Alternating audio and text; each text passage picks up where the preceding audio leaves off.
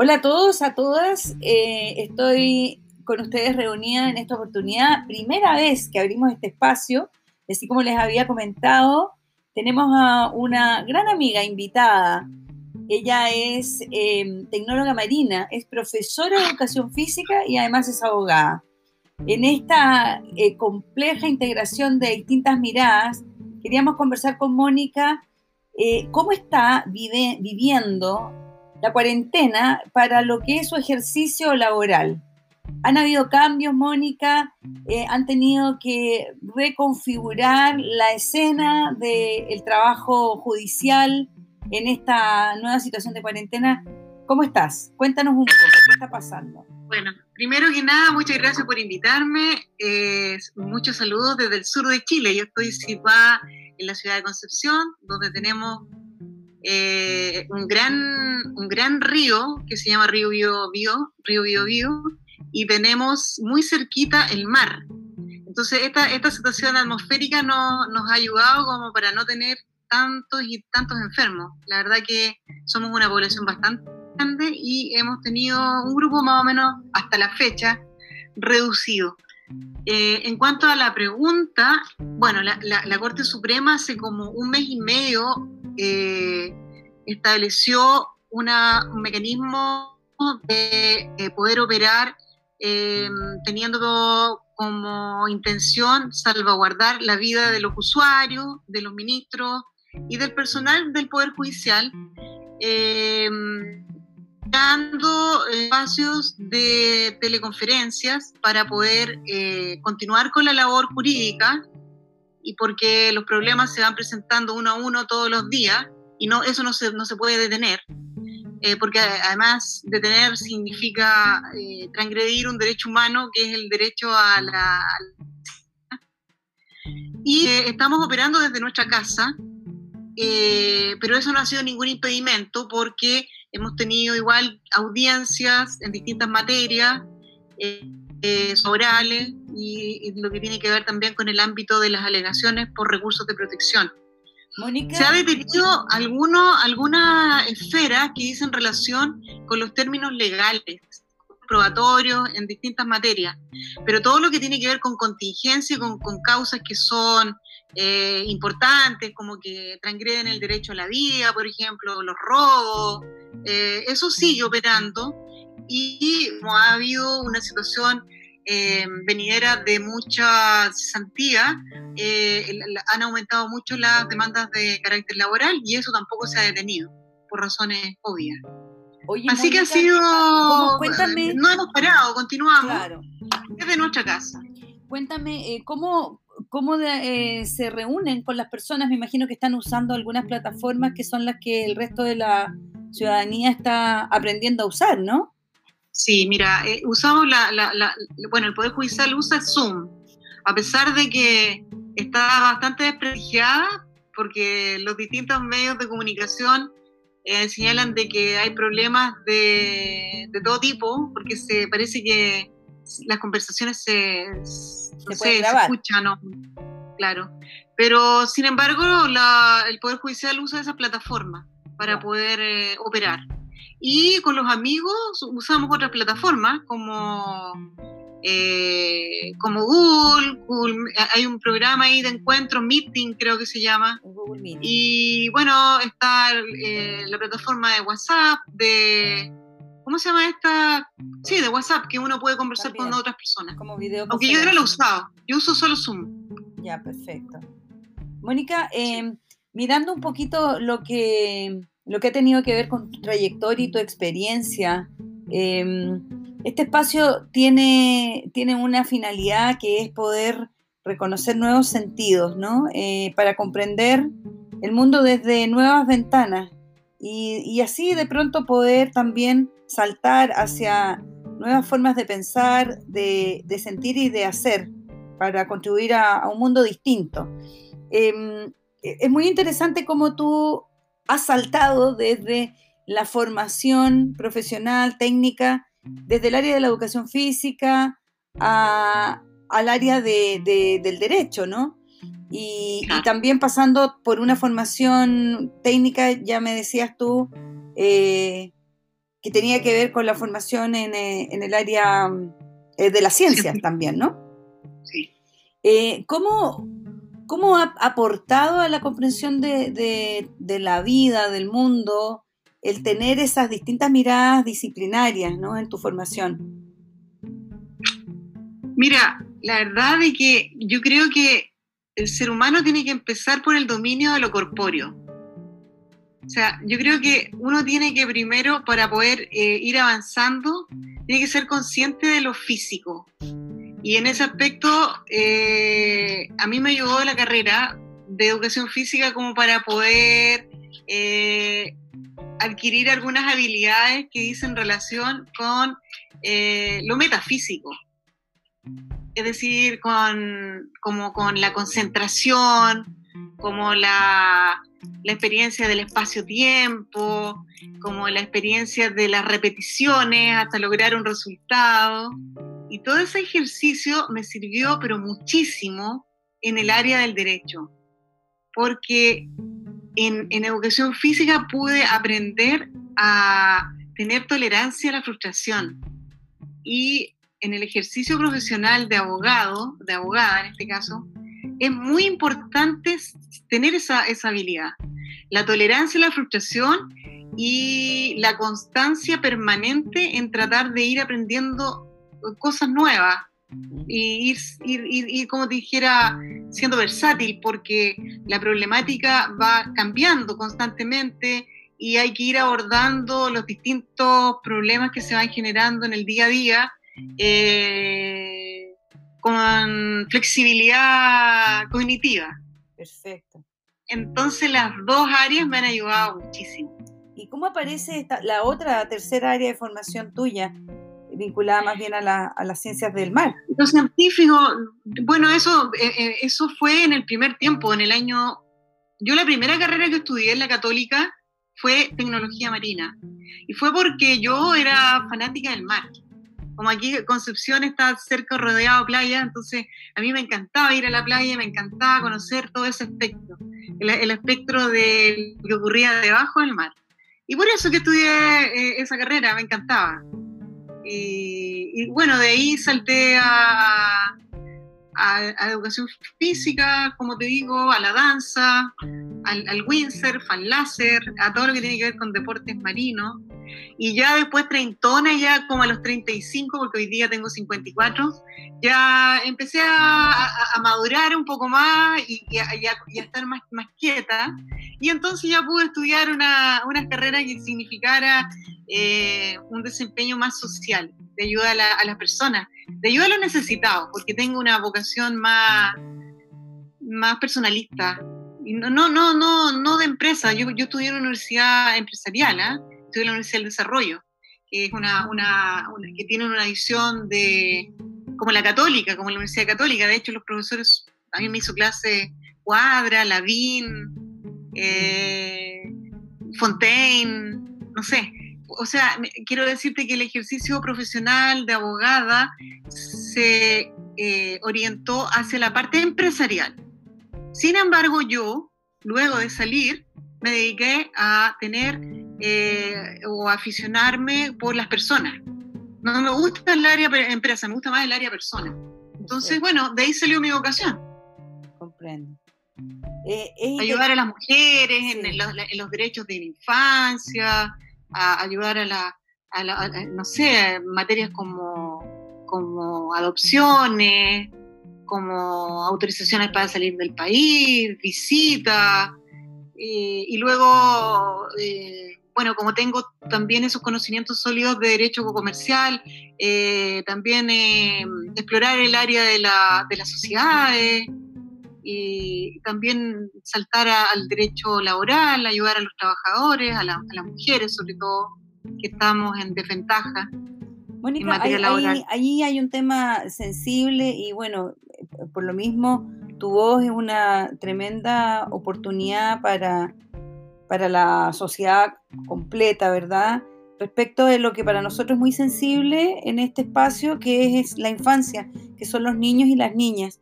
Eh, ¿Cuál dirías tú, voy a partir un poco al revés, cuál dirías tú que son hoy día los vacíos legales que estarían, ¿verdad?, em, desprotegiendo a tu modo de ver de manera más contundente eh, lo que es el derecho de, cuidado y la protección de los niños y niñas de nuestro país. Mira, estamos muy en pañales todavía lo que tiene que ver con el derecho a alimentos. El derecho a alimentos tiene una dificultad práctica que tiene que ver con los apremios. Los apremios cuando hay padres incumplidores, que es, diría yo, un 60% de la población masculina. Es muy difícil a veces para las madres poder perseguir a los padres que eh, no quieren hacerse cargo de sus hijos, porque la ley tiene muchas dificultades. Tiene, tiene, tiene todavía eh, forma, por ejemplo, un padre podría dar distintos domicilios y podría ser muy difícil para la madre, por ejemplo, pedir un, un arresto domiciliario porque, eh, por ejemplo, muchas mujeres desconocen dónde trabajan los hombres, entonces no pueden notificarlo. En ese, en ese aspecto hay, hay deficiencia. Y todo lo que tiene que ver con el derecho superior del niño, con, con, lo, con, con lo que tiene que ver con el cuidado personal, también hay muchas deficiencias, muchas. Este Porque tenemos un Estado que es un Estado subsidiario, o sea, se relaciona un poco eh, con, con, las políticas liberalistas o neoliberalistas que tiene, que tiene Chile en este momento. Tenemos un Estado muy, muy, muy secundario. Entonces, por eso se puede entender que las instituciones como el Sename, por ejemplo, estén tan, tan mal evaluadas, porque no hay fiscalizaciones. Entonces no hay, no hay responsables tampoco, como no hay fiscalización finalmente. No hay eh, cuando se cometen los delitos o la falta de protección de derecho que, que, tienen los niños y niñas en nuestro país, no, no se pueden culpar a los responsables. Además de que los fiscales no hacen la pega. me, van a matar mis compañeros de universidad que son fiscales, pero la verdad que hace, en realidad que el poder punitivo del Estado es un chiste, a mi entender. Por algo hay tantos ladrones en la calle, la, la, la, famosa puerta giratoria.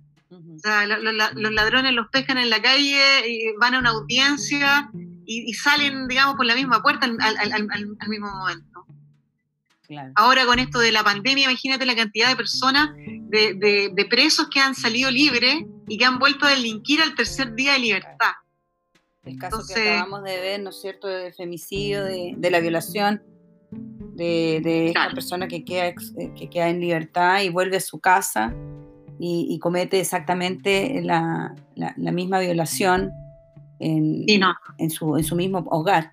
Eh, en, este sentido, em, esta medida que se acaba de tomar de, liberar y dejar eh, bajo libertad a, a, estos, a, estas personas? ¿Cómo, cómo impacta eh, la vida, la vida de, la, de la sociedad en, en, el cotidiano? Porque aquí como que no hay vuelta atrás, se podría decir, respecto a estas medidas, ¿no? O sea, ¿qué pasa con estas personas? que... ¿Tendrían que ser culpadas nuevamente para que pudiesen entonces volver a, a No, no, no, ya hay una sentencia firme que consideró de que era culpable punitivamente y que tenía, porque por ejemplo una persona que es violador tiene un perfil de personalidad que está comprobado en el proceso. O sea, hay un psicólogo que acredita que esa persona tiene, por ejemplo, una psicosis o, tiene un factor de, sí, de, perversión, por ejemplo, y se condena y se va 20 años preso, y hoy día con estas situaciones que estamos aprendiendo, porque estamos en pañales, primera vez que tenemos esta, esta, pandemia, eh, los liberan, y cosa que es, absurda porque no es, no es una liberación total, porque es un arresto domiciliario, pero en realidad que no hay fiscalizaciones, porque el Estado no tiene forma de fiscalizar a esas personas. Claro, no cuenta con recursos para que efectivamente pueda... No cuenta con recursos porque tenemos un Estado, claro, subsidiario.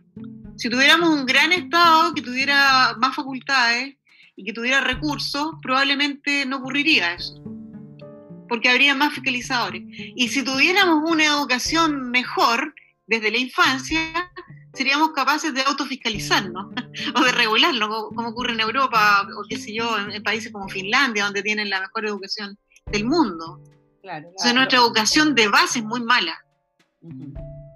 Eh, en este... Es sesgada en realidad, es sesgada, porque las personas que tienen plata tienen buena educación y los otros no.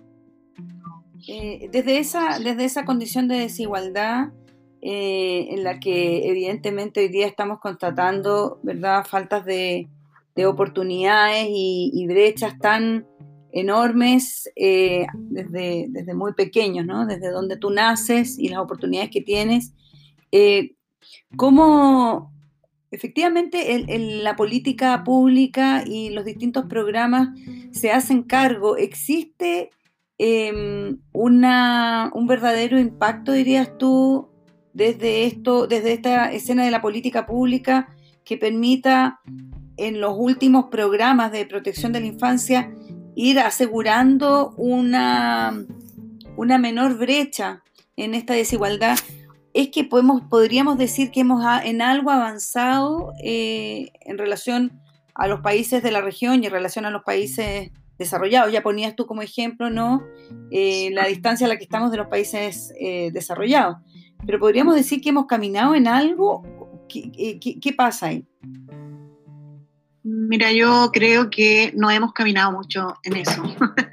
Soy bastante crítica mm. porque yo creo que la, falta como mecanismos idóneos de poder proteger a la infancia desvalida.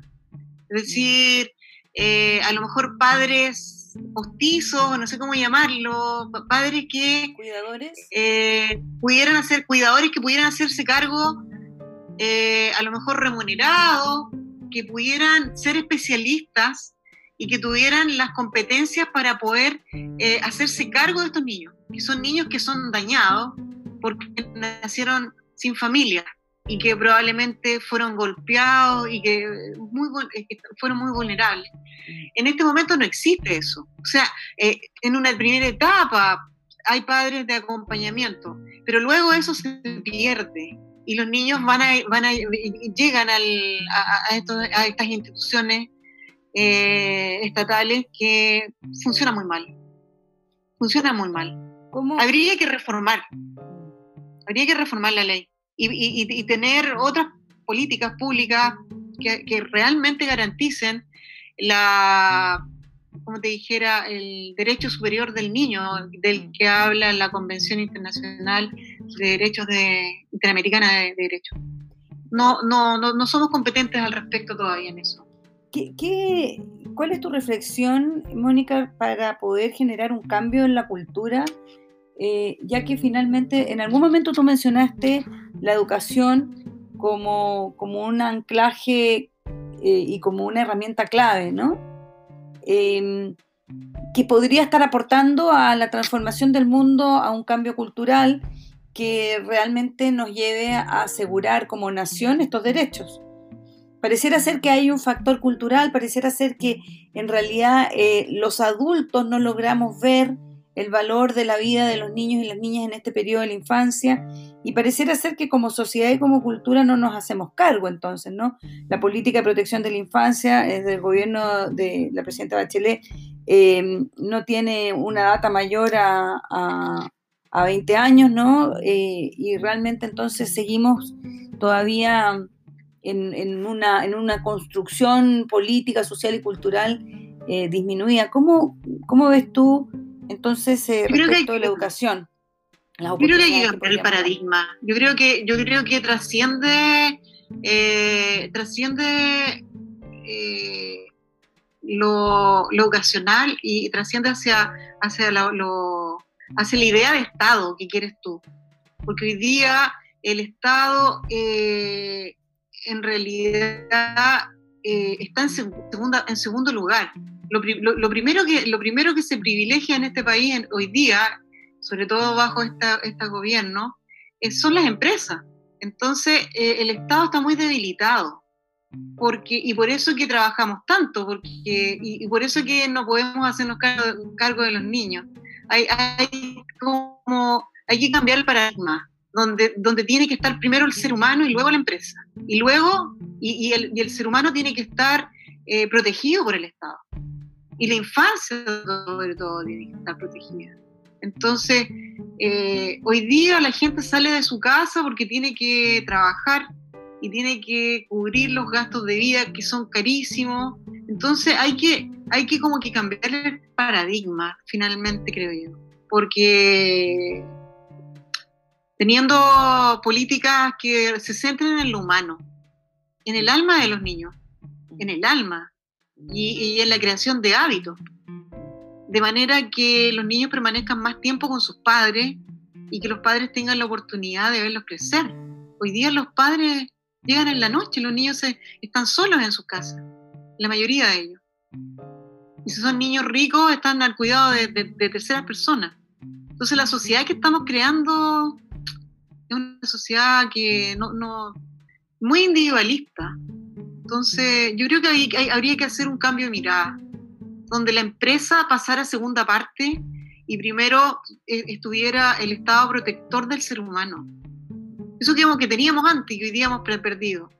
Con la constitución del 80, de ahí hacia adelante, ¿no? Habría que cambiar la constitución, finalmente, y cambiar el modelo económico. es muy liberalista. Muy bien.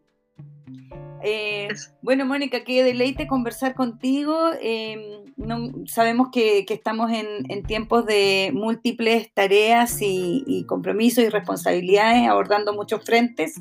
Agradecemos tu tiempo, eh, agradecemos la invitación a saltar desde el cuerpo a la política pública, a los derechos del niño, de la infancia, a las situaciones de contingencia que hoy día estamos viviendo a, finalmente, ¿no es cierto?, a, hacer esta reflexión crítica, contundente de un cambio de paradigma, desde donde lo que prevalezca sea eh, la, persona y la condición humana como, como prioridad frente, frente al Estado y frente, lógicamente, a, movilizarnos, ¿no?, como sociedad.